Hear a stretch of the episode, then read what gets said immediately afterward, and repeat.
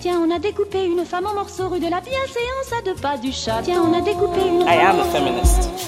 Je vous obsède avec une Je ne me constance suis pas conduit qui appelle quand même l'admiration. conduit d'une façon conforme à ce qu'on attend d'une jeune fille d'abord et d'une femme ensuite. I'm sorry that I didn't become the world's first black classic pianist. Des femmes artistes, activistes, politiques. J'aime pas les garçons, ça fait mal, ça pique.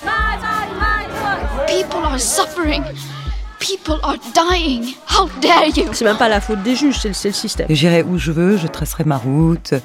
La poudre, pour moi maintenant, ça devient une archive extraordinaire du féminisme euh, de cette dernière décennie. Quoi. Bienvenue dans La Boum. Poudre. Je suis Lorraine Bastide et aujourd'hui, je reçois Monica Sabolo. Et moi, ce qui m'a sauvée, c'est que j'avais l'écriture.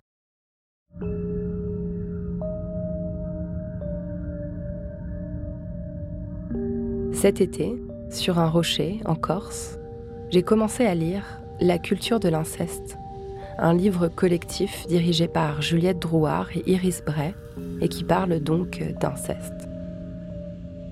C'était l'heure de la sieste, la rivière coulait doucement, mes amis bienveillants n'étaient pas loin, les pins me faisaient de l'ombre, j'avais mangé et bu des trucs délicieux, j'étais bien.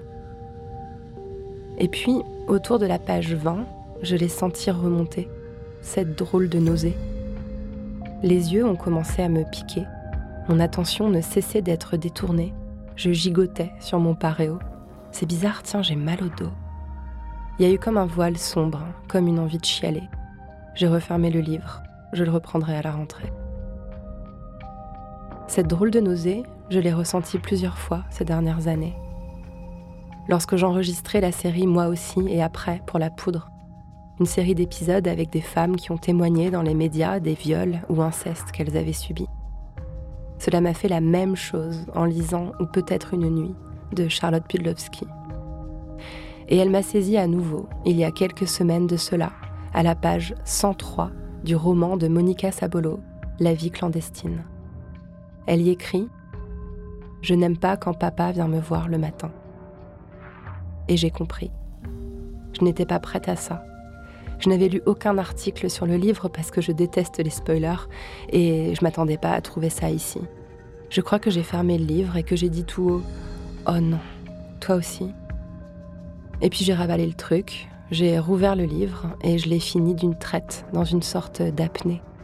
Parce que ce livre entremêle les secrets du passé à d'autres secrets du passé. Et que Monica Sabolo a l'art de vous dire ce qu'elle est en train de vous dire sans que vous vous rendiez compte de ce qu'elle est en train de vous dire. Quel voyage que ce livre. N'empêche, il lui a fallu sept livres pour y arriver. Alors 100 livres, vous imaginez? Avec Monica Sabolo, on a parlé d'océan, de cabane et de forêt. Monica Sabolo, vous êtes écrivaine. Vous venez de publier votre septième roman, La vie clandestine, qui est, vous le savez sûrement, sur toutes les lèvres et en bien. Dans ma pile de livres de la rentrée littéraire, c'est le premier que j'ai ouvert. Et j'ai bien fait. Il m'a happé, il m'a retourné comme une crêpe, ramolli comme une glace au soleil. Surtout la fin, putain, j'ai tellement pleuré. Ça fait longtemps que je vous suis et que je vous lis. Je vous ai lu lorsque vous étiez journaliste de presse féminine, comme moi, il y a plus de dix ans. Je vous ai lu aussi dans Tout cela n'a rien à voir avec moi, votre roman de 2013, une enquête sur une rupture qui a été couronnée du prix de Flore. Je vous ai lu dans Cran Montana, dans Summer, des romans Sophia Coppolesque, où des jeunes filles de la haute se transforment en spectres, et dans Éden, avec sa forêt pleine de secrets. Et en lisant La vie clandestine, c'était drôle, parce que des bribes de vos livres précédents me remontaient. Les appartements cossus aux murs pleins de miroirs, je les avais déjà vus, je crois, dans Summer. Les soirées mondaines et enfumées des années 70, je les avais fréquentées dans Grand Montana. Et votre mère, sa grossesse surprise, sa beauté irréelle, ses vêtements chics, je la connaissais sans trop savoir comment ni pourquoi. Ce que je ne connaissais pas, c'était l'événement, le traumatisme fondateur que vous nommez dans ce livre et dont nous allons reparler. Mais de ma lecture émerge une impression, que ça fait 22 ans, depuis votre tout premier livre en fait, que vous tournez autour de vous-même, que vous avez tracé une sorte de spirale autour d'un point, vous vous en êtes rapproché de plus en plus à chaque livre, et que ce point, c'était ça, et que maintenant vous êtes arrivé au centre. Et je suis contente pour vous. Et est-ce que j'ai raison d'être contente pour vous? C'est tellement juste ce que vous dites. Euh, ouais, c'est comme si de livre en livre, je m'étais rapprochée par cercles concentriques qui devenaient de plus en plus serrés autour du cœur noir. Et oui, je, pour moi, c'est très important d'avoir réussi à déposer ça. Très important. Et c'est agréable? Agréable, je sais pas, parce que c'est difficile quand on parle de quelque chose qui a toujours été dans le silence, que, qui est habillé de honte, de peur, de culpabilité. Euh, le mot agréable, ça va pas vraiment avec. C'est-à-dire que je réalise que malgré tout, la peur, la honte et la culpabilité, quel que soit le chemin existentiel, quel que soit le chemin de littérature, on s'en débarrasse jamais vraiment. Hmm. C'est pas déposé encore vraiment. Les choses sont déposées, elles sont, elles sont là, elles sont dans la lumière, mais le fait même que ce qui vient de l'ombre, du silence d'un endroit muré, soit là exposé euh, au grand jour, que des mots soient prononcés, c'est une chose de les écrire avec la cape protectrice de la littérature, c'en est une autre de les dire à haute voix. Et ça, c'est encore très compliqué pour moi. Hmm. La façon dont, les médias accueillent le livre, j'ai été choquée par certains articles en fait, parce que j'avais le sentiment que certains ou certaines journalistes passaient à côté de ce que vous disiez dans ce livre. On va y revenir euh, en profondeur tout à l'heure. J'ai vraiment envie qu'on parle beaucoup de la vie clandestine. Mais, mais juste un mot sur ça, sur... Euh, ouais, les, gens euh, comprennent pas forcément en fait ce, que vous avez dit là, à quel point vous avez dépassé tout un tas de mécanismes de mémoire post-traumatique, de dissociation pour arriver à dire ces mots-là. Alors j'ai la sensation que d'être quand même globalement très comprise. globalement, il y a quelque chose de l'ordre de, l'émotion, du bouleversement et des mots justes. Euh, c'est, comme vous le disiez tout à l'heure, depuis le début de mes livres, je tourne autour de cela. Mais ils sont là, c'était déjà là. L'inceste était déjà là, l'abus était déjà là, il est dans tous mes livres. Et très étrangement, pendant des années, on ne m'en parlait jamais. Hmm. C'était du silence ajouté au silence. C'était extrêmement troublant. Là, peut-être que ce qui n'est pas simple, c'est que ce soit très frontal et que, alors que globalement j'ai la sensation d'être accueilli, d'être entendu, parfois les mots sont d'une certaine brutalité. Oui, voilà, c'est un peu ça en fait. Et ça secoue. Des questions très frontales, comme si c'était je pouvais avoir une conversation à ce sujet-là. Là, je veux dire, c'est vraiment quelque chose qui émerge très doucement, qui m'a prise par surprise pendant l'écriture de ce livre, puisque à l'origine, j'avais absolument pas l'intention d'écrire sur ma famille ou sur moi, ou ce qui, sur ce qui m'était arrivé quand j'étais petite fille. Je voulais juste écrire une histoire très loin de moi sur deux femmes qui avaient tué un grand patron dans les années 80, parce que ça me semblait fou pour une une lutte idéologique d'en arriver à l'assassinat, à cette violence-là. Mais finalement, j'ai réalisé que c'était le silence euh, qui entoure tout cela, leur vie clandestine qui faisait écho à la mienne. Et tout cela s'est monté, mais très lentement. J'y suis allée à pas de loup pour m'approcher. Hmm. Et je l'ai fait à travers la littérature, où on peut faire des associations d'idées, où on peut être comme dans un rêve éveillé, où, où les mots protègent. Mais parfois, dans les conversations, les questions sont d'une... Oui, quelque chose de cru, de raide, euh, pour des, mots que je n'ai jamais prononcés. Jamais. C'est très déroutant. Et j'ai également euh, toujours un peu le même profil d'hommes plus âgés que moi qui vont me mettre en accusation. C'est très troublant. Je pense qu'il y a quelque chose de l'ordre de l'impensé, de l'impensable pour eux. je pense qu'ils ne savent peut-être même pas complètement d'où provient cette agressivité. Parce que c'est parfois proche de l'agressivité.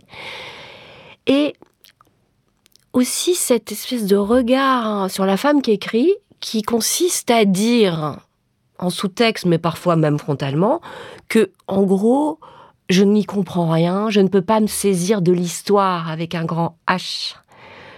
Ou j'ai eu une réflexion l'autre jour d'un homme qui m'a dit quand les femmes s'emparent du réel, elles ne peuvent s'empêcher de tout rapporter à elles-mêmes. Voilà. Je peux aussi avoir ça. Hmm. Oui, ça c'est par rapport à votre enquête sur Action Directe. J'ai entendu certains, certains ronchons, euh, alors que vous êtes allé quand même beaucoup plus loin que la plupart des personnes qui ont enquêté sur Action Directe sont allées. Vous êtes allé jusqu'à les rencontrer, donc euh, je pense qu'ils l'ont un peu mauvaise au fond. Il y a quelque chose, je pense que quand même, de se confronter aux grands événements, c'est une affaire d'hommes. Et que le fait que je le rapporte à l'intime, que je fasse cette association d'idées que je n'aurais jamais fait dans la vie réelle, c'est-à-dire que je ne compare pas, il y a des échos qui se font en moi sur des grandes questions existentielles. C'est plus de cet ordre-là. Je, je crois que ça, justement, c'est rapporté au féminin. Mm. Quelqu'un d'autre m'a dit, encore un homme, m'a dit oui, euh, le pardon, la violence sont tout de même des idées très immatérielles. Comme si on était dans voilà, c'est pas le réel, c'est pas les faits, c'est pas le contexte politique. Moi, j'écris pas un livre politique, même si, d'une certaine façon, il l'est, mais par une autre voie. Mais le, le, fait que je sois justement sur cet intime-là, sur qu'est-ce que ça fait quand on a commis ou subi l'irréparable, comment vit-on avec cela? Comment vit-on avec les actes que, l'on a endurés? Comment fait-on pour ne pas répondre par la violence à la violence? Ce genre de questions, c'est comme si elles étaient à côté ou que je ne pouvais pas, moi, en tant que femme, qui n'a pas vécu ces années-là, qui n'est pas une penseuse de l'extrême gauche, je ne peux pas dire ces choses. Alors, c'est pas la majorité, mais et je me demande si, ce qui se dit pas en sous-texte n'a pas quelque chose à voir avec l'impensé de l'inceste. Mmh. Ouais. Une, position paternaliste. Ouais, complexe. C'est une question, j'en suis pas certaine, mais je me dis qu'il y a un endroit qui est qui est très inconfortable. Mais c'est un livre inconfortable. Pour moi, il n'a pas été simple à écrire non plus, c'est toujours sur le fil. Mais cette espèce de fil qui joue avec l'intime, pour certains, ça les met en colère. Hmm. On va revenir un peu en arrière et c'est alors c'est un peu ambigu parce que dans la poudre, je pose souvent des questions sur l'enfance de mon invité euh, et, votre enfance, vous la racontez beaucoup dans la vie clandestine, donc ça va être aussi une façon indirectement de, parler du livre. Euh, vous, vous avez passé votre toute, petite enfance à Milan, mais vous avez ensuite euh, grandi une grande partie de votre enfance à Genève. C'était comment de grandir à Genève? J'ai un drôle de sentiment vis-à-vis de la Suisse en général, c'est-à-dire que quand j'y retourne, j'ai une sorte de mélancolie, de nostalgie, je dirais, et en même temps une sorte d'effroi. Hmm. Je pense qu'il y avait une... Je sais pas si c'est grandir à Genève, peut-être que Genève peut être doux. Certainement, il peut l'être d'ailleurs, parce qu'il y a quand même une douceur euh, chez les Suisses, je trouve, qui ça m'a beaucoup frappé quand je suis arrivée à Paris. Je l'ai trouvé extrêmement brutal, extrêmement agressif. Je me suis dit, ça va pas du tout être possible. Je ne vais pas pouvoir vivre ici. Les premières semaines, j'ai beaucoup pleuré juste après des interactions. Mais je pense que, voilà, je viens d'un milieu bourgeois où il y avait quand même quelque chose de l'ordre à la fois de la froideur et de l'aridité, pas forcément directement dans ma famille, même si des choses de cet ordre se sont installées, mais d'une voilà, on peut pas dire que c'est un milieu que j'ai embrassé. C'est pas un milieu dans lequel j'ai pu me, me déployer et me sentir en sécurité, petite fille. Je crois que je me sentais pas en sécurité. Parlez-moi un peu de votre mère. J'ai l'impression que je la connais bien, comme dans l'introduction, je, vous le disais, euh, elle a, il y a un, très beau portrait d'elle, même si c'est un personnage. Hein, je vous ai entendu expliquer que bien votre mère et votre frère dans, dans, le livre sont évidemment euh, un peu romancés. Euh, mais parlez-moi d'elle. Qu'est-ce que, quel type de mère elle était? Il y a le fait qu'elle soit tombée enceinte de moi très jeune, à 20 ans, dans une Italie où le divorce n'était pas encore légal.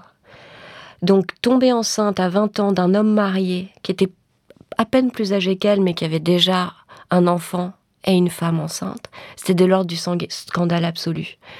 Et je pense qu'elle était vraiment très enfantine encore. Elle sortait à peine de pension. Euh, elle avait vécu très mal ces années de pensionnat où elle était très sensible et, aux prises avec euh, des sœurs, parce que c'était un pensionnat religieux qui était cruel et froide. Donc, euh, et je pense qu'elle était dans une solitude absolue. Elle aussi, son enfance était dans la froideur glacée de la solitude. Donc, tomber enceinte, ça a été quelque chose qui a complètement bouleversé sa vie pour toujours.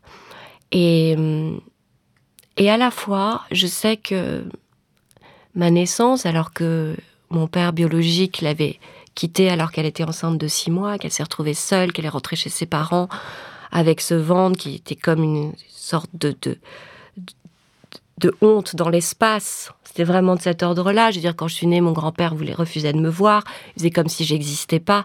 Et puis finalement, elle, je sais, elle m'a dit que du jour où je suis née, c'était une joie absolue.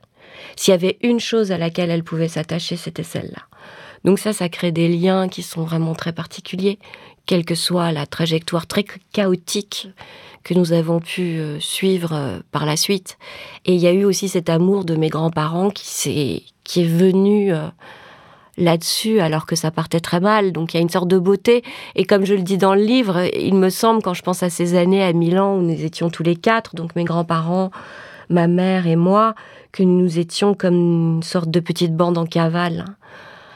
Puisque il y avait quand même ce, je, suppose, ce scandale et cette incompréhension et ce rejet qui devait les entourer quant à ma quant à mon existence, mais c'est vrai que c'est quand même particulier d'apparaître et de naître dans cette atmosphère-là, et, sans père, sans homme, sans premier homme qui vous reconnaît et qui vous regarde. Hmm. Il, y a, quelque chose, il y a un, parallélisme, euh, je trouve, dans, dans, le livre entre votre euh, comment dire la, découverte dans votre mémoire du souvenir euh, de l'inceste et la découverte dans la vie réelle du fait que votre euh, père n'est pas votre géniteur. Oui. et je trouve que parmi ces points communs, il y a cette idée qu'en fait les preuves flottaient autour de vous dans votre enfance. Mais elles vous étaient dites le mon certificat de naissance où il y a marqué de père inconnu et vraiment à portée de main pendant toute mon enfance. Il y a cet album photo aussi un peu bizarre où on n'a pas très bien les dates, on ne sait pas très bien où vous êtes. Euh, euh, et, je me suis demandé si cette présence en fait du secret, des tabous dans votre enfance, c'est ça qui vous avait donné envie d'écrire? Parce que je sais que vous avez commencé à écrire euh, quand vous étiez toute petite fille. Je pense que vous avez tout à fait raison. Je pense que c'est exactement ça. Je pense que c'est toutes ces choses que je savais. Mmh. Évidemment que je les savais. Mais par loyauté familiale, et par justement cette espèce de puissance insensée du silence et du secret. C'est presque difficilement euh, explicable de façon tangible, mais c'est oui, c'est une force physique qui vous empêche. Et moi, l'échapper, ça a toujours été l'imaginaire. L'imaginaire de l'écriture et l'imaginaire également de l'amour. Mais toute petite fille, je, sais que je m'inventais des histoires euh, qui étaient toujours des grandes passions euh, des grandes passions où il ne se passait jamais rien. C'était vraiment genre, j'étais accompagnée d'un autre être. Mais l'échappée. Et ce texte-là est aussi sur l'échappée, parce que l'échappée, ça peut être une échappée positive, qui est euh, la transformation par la création, le fait d'exister par l'art. Il y a vraiment euh, tout ce qui est de l'ordre du silence, qui est transformé en langage ou en image ou en musique je, pense que c'est vraiment de l'ordre de la survie, mais il y a aussi l'échappée qui est de l'ordre de la dissociation, qui est l'échappée où des choses qui sont évidentes, comme par exemple ce que vous disiez sur mon certificat de naissance, que j'ai lu. Je suis tombée dessus adolescente, je l'ai lu, je l'ai rangé, je l'ai entièrement oublié. Cela, et puis le souvenir de l'inceste, je l'ai oublié pendant près de 15 ans. Et pourtant, il était là, évidemment. Mais il y a cette boîte noire. Il y a cette boîte noire qui est comme un passager clandestin avec, la, avec laquelle euh, vous grandissez. Et je pense que ça, sent, ça fuit. Ça fuit de, de multiples façons et ça peut d'ailleurs fuir de façon destructrice. Je pense que beaucoup de passages à l'acte, de, de comportements dangereux dans l'adolescence et la jeunesse en particulier, quand ces choses ne sont pas métabolisées, qu'on peut pas dissocier, la culpabilité vienne de, cette fuite de la boîte noire. Et moi, ce qui m'a sauvée, c'est que j'avais l'écriture. Il y a un autre motif récurrent dans, dans, vos livres, et, et, vous venez de l'évoquer en fait indirectement, c'est la jeune fille de bonne famille qui fait pas de vagues.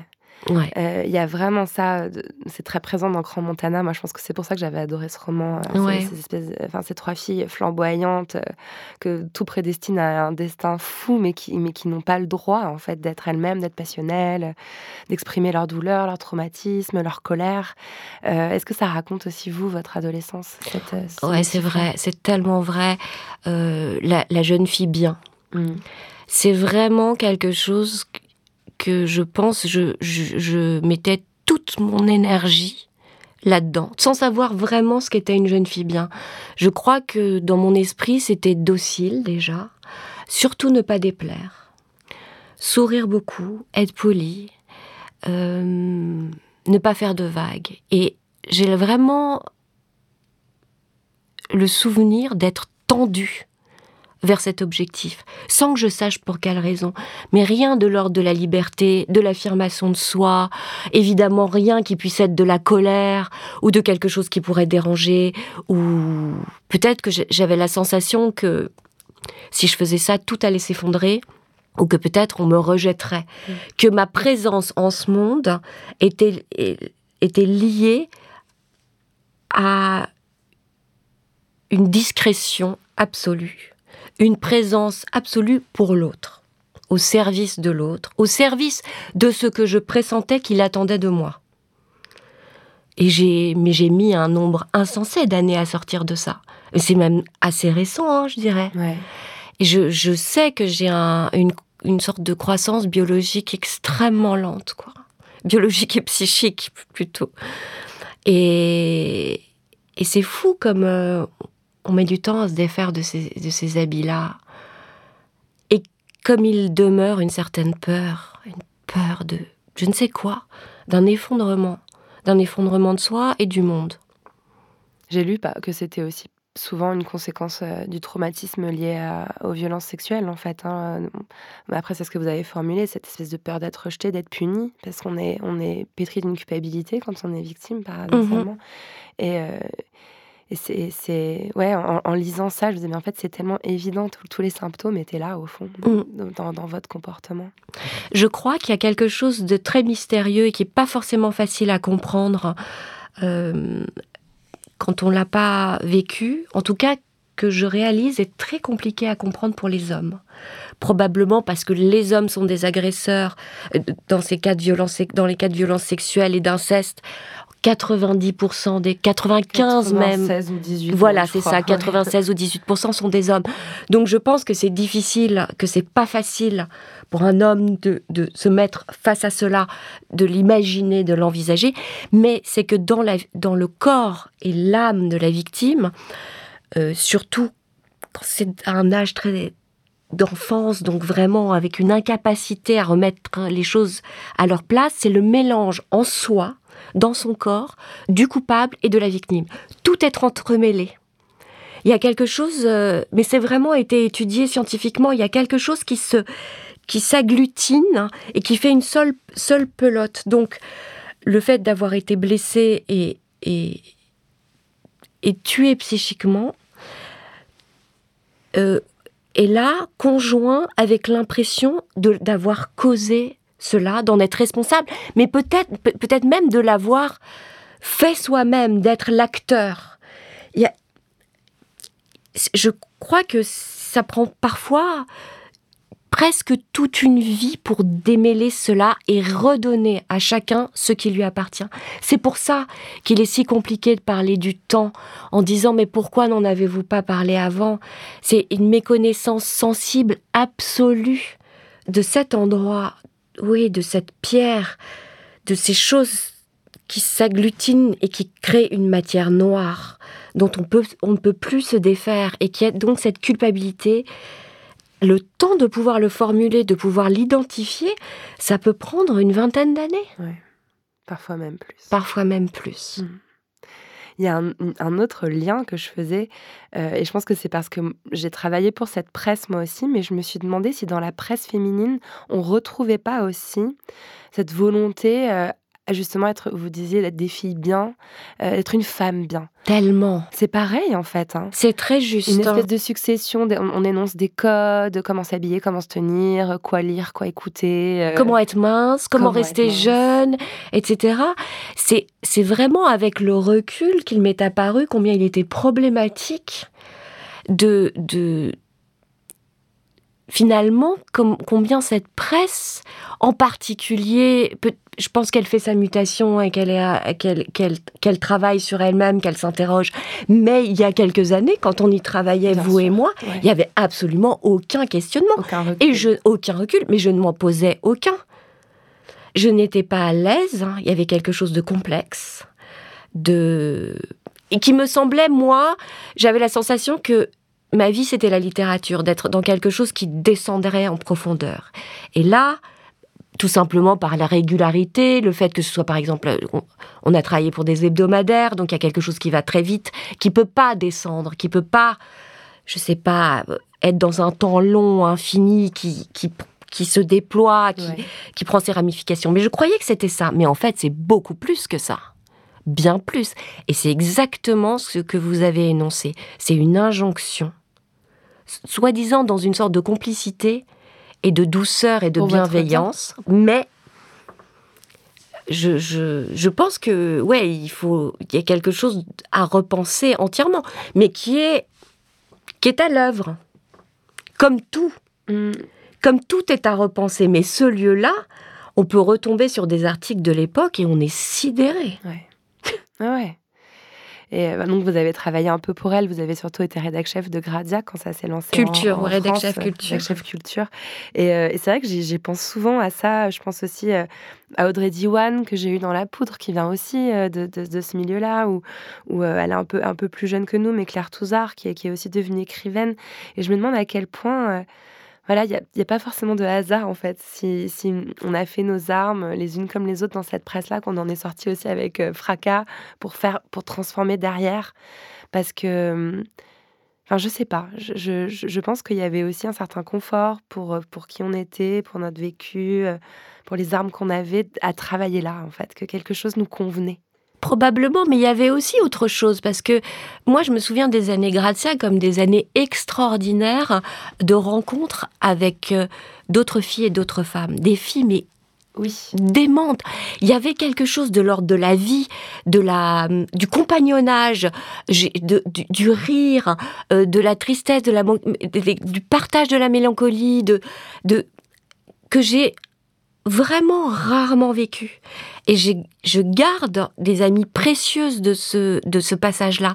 Donc cette vérité, cette, euh, comment dire, ce réel euh, de, de, de, de, tout ce monde féminin-là, il était, il était tangible. Il n'était pas à côté de la plaque.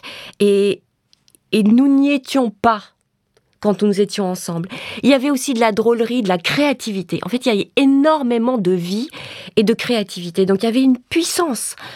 Donc, c'est ambivalent. C'est pas aussi simple que ça pourrait en avoir l'air. Et il y avait dans nos sujets aussi quand même quelque chose qui était de l'ordre du pas de côté, qui était du, de l'ordre de l'irrévérence. Euh, il y avait quelque chose dans, dans qui, qui justement chercher à briser les codes tout en n'en étant pas complètement capable parce que avec un monde qui est aussi beaucoup régi par la publicité, donc forcément tout n'est pas simple, c'était appartient à un grand groupe donc c'était pas mais il y avait quand même quelque chose de l'ordre d'une presse libre et d'une ouais d'une modernité. Et il y avait de l'humour. Voilà, c'est ça. Et ça, déjà, c'est une façon de prendre la main. Exactement. De prendre ce que le vous avez aussi beaucoup fait dans vos livres. Euh, enfin, d'ailleurs, il y a encore de l'humour dans la vie clandestine, beaucoup, beaucoup d'autodérision. Et, euh, et c'est pour ça que j'ai, enfin, je voulais pas avoir l'air de jeter le bébé avec l'eau du bain, justement, parce que je me dis que on trouvait aussi quelque chose dans cette presse qui nous, qui nous réparait un peu, qui nous consolait. Ça, c'est vrai. C'est très juste. Hein. Je trouve que c'est très bien vu. Mais c'est vraiment cette ambivalence entre cette injonction quand même de devoir être qui on croit qu'on doit être et en même temps une réparation. Ouais. Mm. Mm. Alors, j'ai aussi découvert quelque chose que pour le coup, je ne savais pas du tout à votre sujet en préparant l'émission, c'est que vous avez commencé votre carrière au WWF en fait, j'ai travaillé pendant quelques mois, oui, euh, pendant un an, en fait, j'ai travaillé dans des projets de protection de l'environnement. C'est incroyable. Donc, c'est le Fonds mondial pour la nature. Je pense que les, plus jeunes ne connaissent pas, mais quand on était euh, petite, le WWF et son panda, c'était la seule organisation euh, qui protégeait les animaux qui existait à l'époque. Et c'était quand même assez, assez mythique. Et vous avez travaillé ensuite pour le magazine Mer et Océan. Mm. Et ça, c'est quelque chose qui, est, qui traverse aussi votre œuvre, cet amour pour la nature et en particulier pour l'océan. Et, et j'ai lu que quand vous étiez petite, vous étiez euh, fan du commandant Cousteau. Oui. Comme beaucoup de petites filles des années 70 et 80. Et j'ai réalisé qu'il avait quand même euh, fait un film qui s'appelait Le Monde du Silence. Ah, c'est vrai? C'est fou quand même. Mais j'y ai jamais pensé, Lorraine. Incroyable. Mm. De petite fille déjà, Le Monde du Silence vous appelait. Ouais, Le Monde du Silence m'appelait. Et d'ailleurs, je lui ai écrit beaucoup. Et je n'ai jamais eu de réponse. Non, c'est pas sympa, le commandant Cousteau, c'est pas sympa, quoi. je lui demandais de m'emmener sur la Calypso. Ouais, vous vouliez partir. Je voulais partir. Ouais. Qu'à faire, autant y être vraiment, quoi. Mais je continue de faire de la plongée, je continue d'aller. Et, et ce monde-là, euh, je sais pas, il m'est extrêmement familier, il me donne de la puissance, en fait. Mais c'est le monde du silence. On entend sa respiration, on entend son cœur. Mais moi, quand je suis sous l'eau, c'est de l'ordre d'une incarnation. J'ai été justement une petite fille et une jeune fille, même une femme, longtemps assez fantomatique, assez désincarnée, probablement par toute mon histoire, hein. c'est même pas probablement, c'est certain. Et quand je suis sous l'eau, j'ai une espèce de puissance, je sais pas, j'ai l'impression de, de, rattaché à la nature. Je l'ai également dans la forêt. Il y a quelque chose de terrestre, de, de physique, d'être dans le, je sais pas, dans le cycle du monde, quoi. C'est ça, ça fait une révélation pour moi. Je crois que c'est l'autre chose qui m'a sauvée, c'est celle-là. C'est le remède à la dissociation, parce que oui. cette, cette, désincarnation, c'est vraiment ce qu'on appelle euh, en, psychologie la dissociation. Euh, Absolument. La nature vous permet de récupérer votre corps, en fait. Oui, oui. Oui, mais de m'inscrire aussi dans un grand tout. Je suis assez sensible à, aux théories euh, écoféministes des, des Américaines des années 70, parce que je me suis rendu compte, quand j'ai écrit Eden, que finalement j'étais dans quelque chose de très proche de l'écoféminisme, que j'ai découvert ensuite. C'est intéressant quand d'une voix, quand d'une façon intime, vous tracez un chemin, mais presque de façon instinctive, et que vous réalisez que vous rejoignez un mouvement qui est beaucoup plus grand et qui parle de la, même sensation, de cette même, euh, de ce même lien avec euh, justement cette nature, non pas pour dire que la femme est du côté de la nature et de l'homme de la culture, c'est pas du tout ce que ça signifie. Mais euh, ça m'a, ça aussi, ça m'aide, ça me, ça me donne de la force. Toutes ces voix qui s'élèvent aujourd'hui et justement qui parlent aussi des violences sexuelles, je me sens moins seule. Je ne sais pas si ça permet de parler parce que parler c'est toujours dangereux. Et il faut le faire, pouvoir le faire dans de bonnes conditions et on les a oh pas toujours. Oh oui, je suis tellement d'accord. Il faut du soin. Parler ne suffit pas du tout. Il faut pouvoir être entendu. Il faut pouvoir être écouté, il faut pouvoir être réparé, il faut que justice soit faite, ça fait beaucoup, c'est une immense mise en danger. Mais voilà, moi, ces voix-là, ça me donne la sensation que je suis accompagnée, que je suis pas seule. Et puis quand elles, quand c'est quand les femmes parlent de leur peur, de leur honte, des blessures, justement de la difficulté à être entendues, je pense que ça donne du courage et ça donne de la consolation. Hmm. Dans Eden, en plus, on a l'impression que vous vous éloignez vraiment. Euh, donc, c'est le, celui qui était juste avant euh, la vie clandestine. Et ça se passe dans une forêt. On, est en Amérique du Nord, même si c'est pas vraiment précisé. On comprend qu'on est dans des milieux proches, euh, des milieux amérindiens, disons. Oui. Et il y, a, y, a, y, a, des disparitions de femmes, il y a, y a, des viols. Il y a aussi des, des, rituels un peu de sorcellerie, un peu dans, dans la forêt. Et je me suis dit, c'est comme si vous étiez allé prendre votre élan là-bas pour pouvoir revenir à votre histoire à vous. Comme si vous étiez allé voir. Ben, en fait, c'est quelque chose de systémique. C'est quelque chose qui est dans le monde, euh, qui est partout. Et euh, je sais pas. En fait, je, suis vraiment obsédée par l'idée que, que, tout le cheminement était nécessaire. Ah, mais je suis totalement d'accord avec vous. Et c'est vrai. Et je pense que cet élan, cette traversée de la forêt, qui est aussi la première fois, je, je pense que j'écris un livre qui est réellement politique. C'est-à-dire que vraiment, il y a quelque chose qui s'affirme. Et d'ailleurs, mes héroïnes dans mes premiers romans, qui viennent de milieux privilégiés, sont assez éthérées. Là, on est dans un autre milieu. J'ai osé ça. J'ai osé affronter et de dire, je peux être légitime aussi. Je ne suis pas juste ce qu'on m'a dit que j'étais. Une identité, ça se construit, c'est plus complexe que ça. Donc il y avait cela. Et puis, c'est des, des héroïnes qui passent à l'acte il y a une mise en marche, il y a une mise en mouvement qui, je pense, dans ce livre, est le reflet de ma mise en mouvement. Et de ce côté, je suis, suis plus seule. J'ai eu l'impression. Et c'est vrai. Et de l'altérité. Ça, ça, coïncide plus ou moins avec MeToo, en fait, euh, la sortie. Euh, oui, c'est vrai. Tout à fait. Hmm. J'ai lu que vous écriviez toujours dans, la douleur, dans l'exigence, dans la violence envers vous-même. Et d'ailleurs, vous, vous documentez cette violence envers vous-même dans la vie clandestine. Oui. On vous voit aussi beaucoup écrire et, lutter et, enquêter, et oublier. enfin, mais, mais vous avez écrit un livre, le tout premier, euh, avec joie et légèreté en 2000. Euh, C'était un livre qui s'inscrivait un peu dans la mouvance chick un peu euh, Bridget Jones qui était, qui était à la mode à l'époque. Qu'est-ce qu'il avait de différent, ce livre-là, ce premier livre, pour que vous l'écriviez avec autant de facilité, de gaieté? Je pense que à l'époque, euh, j'étais, je sais pas, c'était vraiment des années un peu particulières où j'avais l'impression que j'étais capable de, décrocher euh, la lune. Je ne sais pas comment c'est possible. Il y a eu vraiment une sorte de petite de parenthèse. Et donc j'avais une énergie folle. Je l'écrivais, mais en plus, je pense que j'avais pas ce lien à la littérature où ensuite elle m'a écrasée, où ensuite je voulais tellement être à la hauteur de la littérature que ça m'a paralysée. Là, j'avais une énergie folle. Mais déjà, ce livre-là s'inscrivait quand même dans quelque chose de l'ordre de la rage et de la frustration. Parce que j'étais encore à mer et océan, je, commençais à voir les limites de ce travail-là, et j'étais attirée par la littérature. Et donc j'écris quand même l'histoire d'une fille qui, est, qui travaille hein, dans un magazine qui s'appelle La pêche et les poissons et qui veut devenir écrivain et qui vole. Donc c'est drôle. Euh, je pense qu'il y a l'énergie et une drôlerie, que c'est pas c'est pas très littéraire. Quand les gens me disent ah j'ai pas lu le, roman de Lily, je dis non non mais c'est pas la peine. c'est vrai qu'ils sont à part ces deux premiers livres par rapport à la suite. Oui, ils sont à part. Que vous êtes complètement euh, lancée comme écrivaine réellement en littérature euh, avec. Tout cela n'a rien, à, voir avec moi. c'est vrai. Mais j'ai une sorte d'affection pour cette jeune fille qui pendant quelques années s'embarrasse pas de euh, comment dire de sentiments d'infériorité, de choses qui m'ont beaucoup rattrapé ensuite, de, de, de, sentiments d'imposture, etc. Je sais pas, ça a dû durer 2-3 ans, et puis après, c'était terminé. Hein.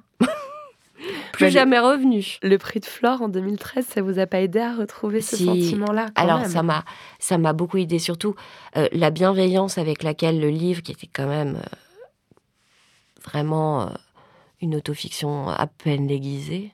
Et, ça, a été, ça a été très doux. Surtout que dans Tout cela n'a rien à voir avec moi, déjà, il y a deux lignes sur l'inceste. C'est là, je ne pouvais pas aller plus loin à l'époque, c'était vraiment mon... Mais, et la reconnaissance par le prix de Flore, c'est ce qui m'a permis de quitter mon poste à Gratia et de me dire, je vais me consacrer à la littérature. Donc oui, ça m'a donné de la force. Mais euh, j'ai combattu encore... Euh, presque dix ans pour pouvoir euh, ne plus me sentir euh, dans l'imposture et, et, oser, oser écrire. Euh, bah là, me confronter à des événements historiques et dire oui, je peux le faire. J'ai le droit. Et mais je sais bien que j'ai encore une fragilité quand j'en parle, quand certains hommes prétendent que je ne comprends rien. Il y a encore un, lieu au fond de moi qui doute. Mais comme dans ce livre, je doute de tout. Euh, euh, j'ai peur, j'oublie tout, je dis que je suis une enquêtrice nulle. Mais finalement, c'est peut-être. Est-ce que c'est pas aussi notre force, justement, qu'on est capable de regarder et d'en rire aussi face à nos faiblesses, nos limites? Et je suis extrêmement troublée par les gens qui doutent pas qui affirment et qui en plus me disent si je peux le faire ou si j'ai le droit ou non de le faire. Hmm. Tout ça n'a rien à voir avec moi, ça aurait aussi bien pu être le titre de la vie clandestine. Absolument. C'est marrant. Hein ouais. Alors, je, maintenant, on, va, on arrive à la vie clandestine. On, en parle depuis tout à l'heure, en fait, hein, mais on va en parler encore plus. Euh, J'aurais le pitcher deux minutes et aussi prévenir les auditrices qui auraient envie de le lire euh, qu'on va le spoiler. Enfin, moi, j'ai envie qu'on le spoil, si c'est d'accord avec vous, Monica. Ça va pour moi. Donc voilà, donc si vous avez envie de le lire et vous l'avez pas encore lu, euh, bah, coupez le podcast, revenez plus tard. donc au début du livre, on vous voit chercher un sujet pour votre prochain livre. Et vous tombez sur une émission de radio qui parle des années Action Directe. Action Directe, c'est un groupuscule d'extrême gauche qui commet des attentats en France dans les années 80, que tout le monde a plus ou moins oublié. C'est un peu bizarre, ça vous mhm. surprend. Euh, d'ailleurs, je trouve ça ironique que, que vous vous soyez intéressé à Action Directe parce que c'est littéralement un détour que vous faites par Action Directe. Euh, et en faisant l'enquête, sans, sans, vraiment le vouloir, vous faites remonter votre propre passé. Et donc vous tombez sur le, sur le traumatisme enfoui. Euh, et je me suis demandé si il n'y avait pas autour de, de ce traumatisme qui remonte en fait presque inconsciemment aussi l'époque qui jouait. Vous avez écrit ce livre dans un monde post-MeToo, dans un monde post-Familia Grande, le, le, roman de Camille Kouchner qui a permis de parler de l'inceste euh, sur le plan médiatique. Euh, est-ce que vous pensez que cette époque, elle a rendu euh, l'émergence du souvenir plus facile, mais aussi la possibilité qu'il soit accueilli mieux? Ah, c'est sûr, mmh. c'est sûr. Je pense que mon chemin intime, qui est vraiment un chemin existentiel depuis toujours, et finalement, effectivement, qu'on peut voir de livre en livre, puisque je m'approche de plus en plus de ce lieu, de ce, traumatisme. Mais oui, non seulement les choses peuvent être peut-être formulées et, et remontées et être écrites, mais elles, surtout, elles peuvent être entendues. pendant des années, alors que la violence, les abus sexuels, les secrets de famille sont au cœur de mon œuvre, euh, on ne m'en parlait jamais. Ça n'était pas un sujet. J'ai vu dans une interview, effectivement, vous disiez je nommais l'inceste en 2013, donc ça n'a rien à voir avec moi et personne ne l'a relevé. Et je me suis dit c'est fou parce que je l'ai lu et moi non plus j'ai pas ni relevé ni retenu quoi. Donc euh, je pense que en dix ans, c'était il y a dix ans, euh, un nombre de choses incroyables est remonté à la surface en fait en chacun de nous et une perception aussi, une façon euh, sensible de comprendre, de réfléchir. Donc ça permet ça. Alors il y a aussi un, un grand euh, euh, bruit. Euh, et parfois, c'est ce qui m'inquiète, c'est justement que la parole puisse être vraiment, comment dire, contenue et que les choses puissent se faire en douceur. Mm. Et ce n'est pas toujours le cas, loin de là. La littérature permet ça. Exactement. je suis dans la cabane de, la protection de, de, la littérature, dans un temps qui est infini, dans un silence. Oui, c'est une, une cape, une cape splendide de protection. Mais c'est aussi un, privilège inouï. Euh, en réfléchissant aussi, euh, là, on a envie de faire le bilan de MeToo, ça fait cinq ans, c'est difficile de pas se rendre compte que finalement, les seuls témoignages qui ont été plus ou moins bien accueillis parce que vous parliez tout à l'heure de réparation et de justice. Je crois qu'on peut se mettre d'accord sur le fait que pour l'instant, on n'a pas encore vu ça. Mais voilà, les, femmes à qui on, a tendu l'oreille, c'est Vanessa Springora, c'est Camille Kouchner, c'est Hélène Devinck plus récemment. Euh, des femmes qui ont les codes, en fait. Absolument. Qui ont les codes, qui ont le réseau, qui savent parler, qui savent écrire, qui, savent, qui peuvent éditer. Euh, et je me demande s'il n'y a pas aussi une forme, en fait, euh, bah, de privilège immense pour certaines femmes euh, qui se traduit aussi par euh, un manque énorme pour d'autres. J'y pense énormément. Mm. Je pense énormément parce que justement, moi, j'ai cette chance immense de pouvoir écrire et de pouvoir être entendue. Mais je pense souvent que nos paroles étouffent d'autres paroles. C'est pas qu'elles empêchent qu'elles émergent, mais j'imagine que pour, pour quelqu'un qui n'a pas l'accès à l'écriture ou à une parole qui puisse être entendue et tout. Je trouve que c'est une blessure immense. Euh, ça, je, suppose que ça ne fait pas que du bien. J'en suis même à peu près certaine. Et je pense que les silences étouffent les silences. Enfin, il y a quelque chose. Je, je pense à toutes celles et à tous ceux d'ailleurs qui sont qui sont toujours silencieux, qui n'ont pas d'espace. Ça, ça me, ouais, ça fait mal. Je pense qu'il ouais, faut rappeler ici que l'inceste, c'est une personne sur dix. Hein. Donc euh, ça fait beaucoup de monde, beaucoup plus que, que de livres euh, qui en parlent. Oui.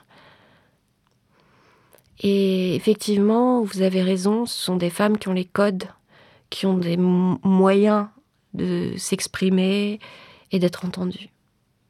Mais, mais ça aide, hein. je pense quand même que ça... Enfin, ne serait-ce que le fait que la conversation médiatique puisse avoir lieu, ça donne une chance aussi aux femmes qui ont pas ces codes de tomber sur une émission de télé, une émission de radio, un podcast ou un article qui leur permettront de mettre les mots, peut-être de lire le livre. oui, bien sûr, mais, mais, mais d'une certaine façon, parfois, je pense que ça peut être aussi une blessure. Mm. Parce que il me semble qu'on se sent souvent coupable ou nul de pas y arriver, justement, de pas dire, d'être. Quand tout à coup, quelqu'un l'expose au grand jour, moi, c'est des choses que j'ai pu ressentir. J'ai pu me dire, mais moi, j'en suis incapable. Je peux pas poser des mots. Je, je serai jamais aussi euh, claire et énoncée, etc. Et pourtant, j'étais quand même déjà dans un, un, monde où je pouvais avoir les codes. Donc, euh, c'est vraiment, euh, c'est vraiment des questions que, qui, me qui me traversent beaucoup. Hmm. D'ailleurs, j'ai pas cité Christine Angot, euh, qui, elle, c'est encore plus fou parce qu'elle l'a dit pendant 20 ans et on a mis 20 ans à l'entendre le dire alors qu'elle le disait déjà. Bien sûr. Pour dire que voilà, même quand on est privilégié aussi, c'est, c'est, pas, ça va pas de soi. On, l'entendait, mais surtout, elle prenait, elle était victime d'une agressivité complètement folle, hmm. une hostilité ouverte. Euh, et frontale qui, qui avait pas l'air d'avoir besoin de se trouver d'excuses. C'est quand même complètement fou. Ouais, cette agressivité dont, dont vous parliez en début d'interview, que vous sentiez aujourd'hui. Euh, Parfois, elle, il y a 20 ans, elle se le prenait en frontal parce qu'il y avait que ça dans les médias, il y avait que des mecs comme ça. En fait, ouais, ouais. Mhm. Euh, je trouve ça intéressant que ce livre il parte euh, d'une attirance envers un geste. Euh, et ce geste, c'est un meurtre accompli par deux femmes, donc Nathalie Ménignon et Joël Aubron, qui sont deux membres d'Action Directe et qui assassinent devant chez lui, de sang-froid, le PDG de Renault, Georges Bess. Je me suis demandé si ce qui vous intéressait dans ce geste, c'était pas le passage à l'acte, la vengeance, mmh, la violence cette espèce de tentation qu'on peut avoir peut-être. Et La tentation du passage à l'acte. Ouais. Vous avez raison. Je pense que inconsciemment, c'était une des choses qui m'a emmenée là. Le fait que ce soit de jeunes femmes aussi, parce que vraiment, je, je, crois que j'entre dans tous mes livres par ce prisme-là, et je me demandais vraiment comment euh, Nathalie Ménigon, qui a 29 ans, Joël Aubron, qui en a 27, peuvent en arriver là, en 1986, d'attendre un patron sur un banc. Et puis aussi, je pense que quand les idées sont plus importantes que les hommes, parce que c'est c'est ce glissement-là. C'était à l'origine, ce groupe d'extrême gauche voulait une société plus juste, euh, voulait euh, lutter contre le capitalisme, l'impérialisme. Il y avait une sorte d'idéal. Et ce glissement vers, euh, vers le meurtre, c'est-à-dire se retrouver à faire usage de la violence quand à l'origine on est contre la violence sociale, c'est très, c'est plus que troublant. C'est, c'est, c'est de l'ordre de l'indicible, de l'injustifiable.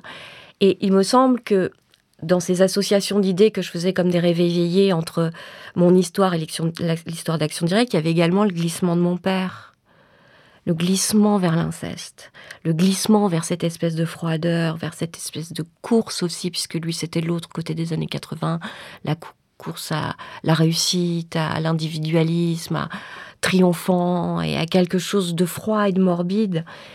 Donc, euh, et, ce glissement, en même temps, c'était aussi le glissement de ce livre, c'est-à-dire qu'il part de l'idée d'écrire sur un fait divers, un fait réel, et qui finalement se retrouve à être mon livre le plus intime où tout remonte. Donc, je pense que c'est voilà, s'il y a un mot qui pourrait peut-être définir, évoquer le, mouvement de ce texte, c'est ça, c'est le glissement. Hmm. Mais ça parle aussi de colère et, euh, et quand je dis que je spoil, vraiment je spoil énormément. Mais cette dernière scène, euh, moi au cimetière, vraiment je m'en remets pas. En fait, je l'ai lu tout haut, cette espèce d'encoche sur la ligne du, temps. Euh, je trouve que c'est une splendeur. J'ai envie de pleurer rien qu'en l'évoquant. Vous dites sur la tombe de votre père, je ne suis plus en colère. Et, c'est de la colère, c'est de la rage aussi, euh, le geste de Nathalie et, Joël de c'est vrai. tuer un PDG. Et c'est comme si, en fait, vous étiez allé chercher les racines de, la colère et, la possibilité de l'apaisement de cette colère aussi, en allant euh, sur, leur, euh, sur leurs traces. Je l'avais jamais envisagé comme ça, mais je trouve que c'est tout à fait vrai. Mmh. Dans quelle mesure la colère et la violence peuvent nous réparer, en fait? Ouais. Et vous arrivez à la conclusion que pas vraiment? Non. Je, je pense que la colère, c'est une étape nécessaire, que ça peut être une force de vie. Mais il y a un moment où elle se nourrit, elle se transforme en monstre noir. Mm. Et elle vous dévore. Mm. Il y a ce basculement-là. Et moi, cette trajectoire insensée, cette espèce d'épopée bizarre que j'ai menée dans ce livre m'a, m'a, m'a permis un apaisement parce que j'ai constaté que je n'étais plus dans la colère. Le pardon, c'est aussi une question qui me traverse beaucoup et qui est plus complexe, mais plus dans la colère. Hmm. Et le pardon, je trouve qu'il rentre encore aussi cette idée de réconciliation euh, qui est très présente aussi dans, dans, votre livre. Vous êtes en fait toujours des deux côtés, c'est-à-dire qu'on sent vraiment votre volonté de surtout pas aller blesser la famille de Georges Bess. Vous avez une empathie absolue pour cette famille euh, qui a vu un des siens froidement assassiné, mais vous avez aussi une forme d'empathie pour, euh, pour les terroristes qui avaient leurs beaux idéaux, qui ont vécu des années très difficiles en prison, qui ont été malades, qui ont été traqués, euh, et vous ne prenez jamais vraiment partie, vous essayez un peu de relier les deux. Et je me suis demandé s'il n'y avait pas aussi une forme de réconciliation de classe, du fait où vous, avec votre, euh, votre vécu, en fait, plutôt bourgeois, ou mmh votre origine sociale, euh, allez vous intéresser à, au combat politique de l'extrême gauche, euh, avec le, mot prolétariat qui revient hyper souvent dans vos textes. Il n'y avait pas aussi cette volonté un peu... Peut-être que je suis en train de, de, de, divaguer, mais aussi de réconciliation, de pardon, de finalement de, de créer des ponts, quoi. Oui, c'est vrai. Et puis, ce terme de vie clandestine, ça, ça, ça, comment dire, ça parle aussi de moi dans le milieu bourgeois. Et eh oui.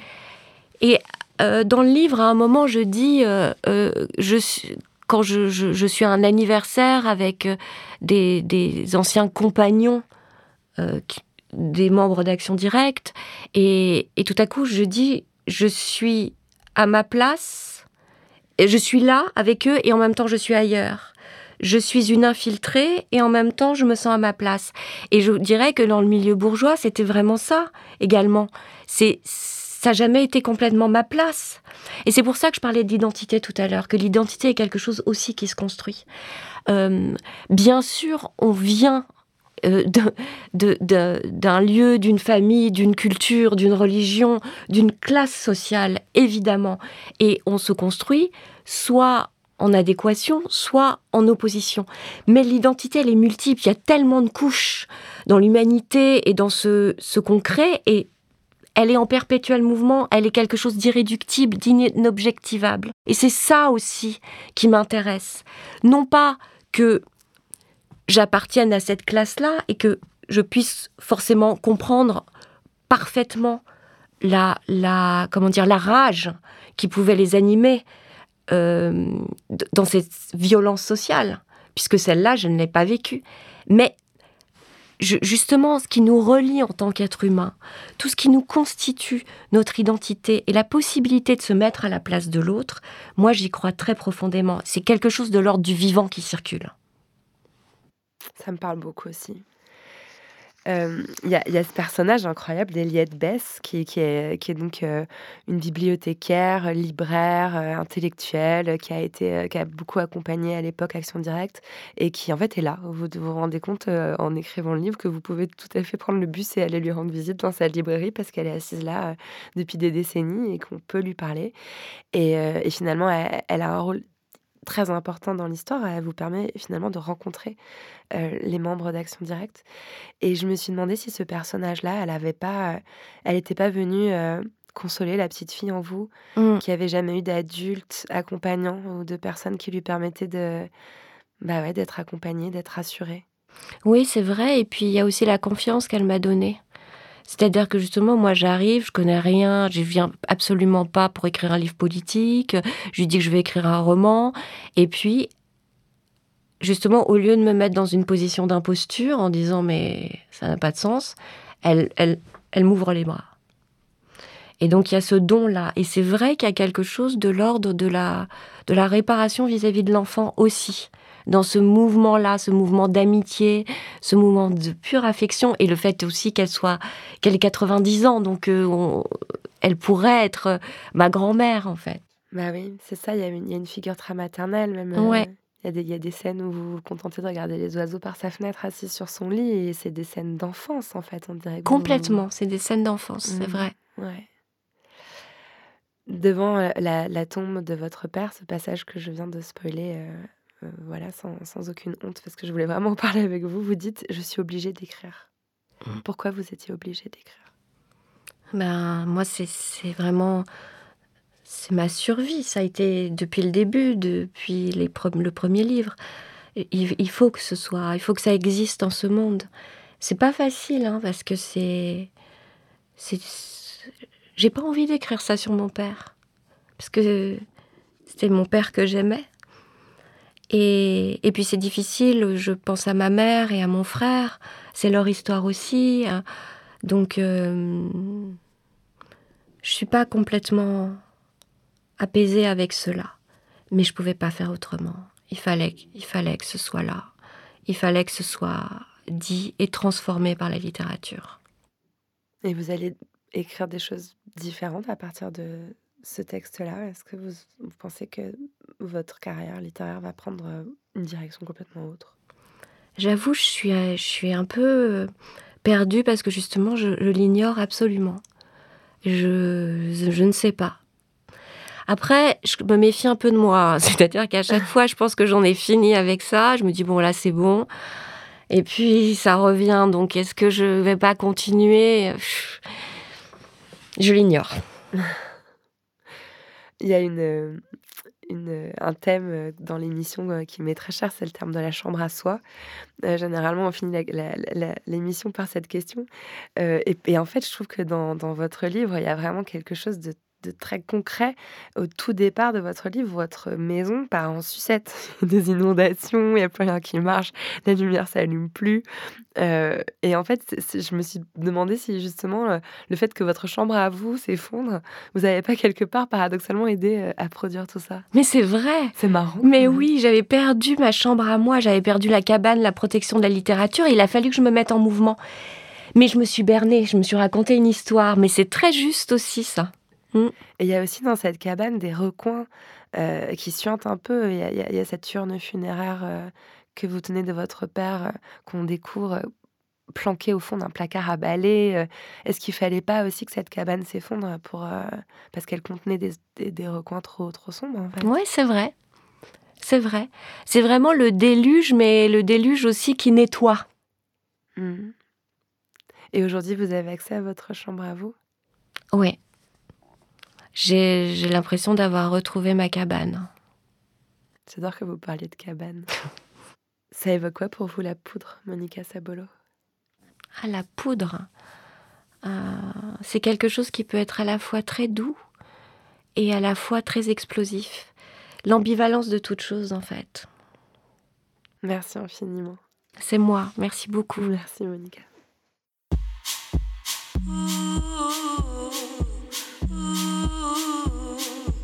Merci à Monica Sabolo d'être venue faire parler la poudre avec moi. La poudre est un podcast de Lorraine Bastide, diffusé en exclusivité sur Spotify. À la production, Marie-Laurence Chéry, assistée de Claire Dizet.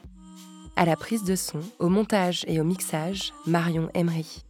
Le générique est une réalisation de Lorraine Bastide et Marion Emery sur une idée originale de Aurore Meyer-Mailleux et un tapis musical signé Bonnie Banane.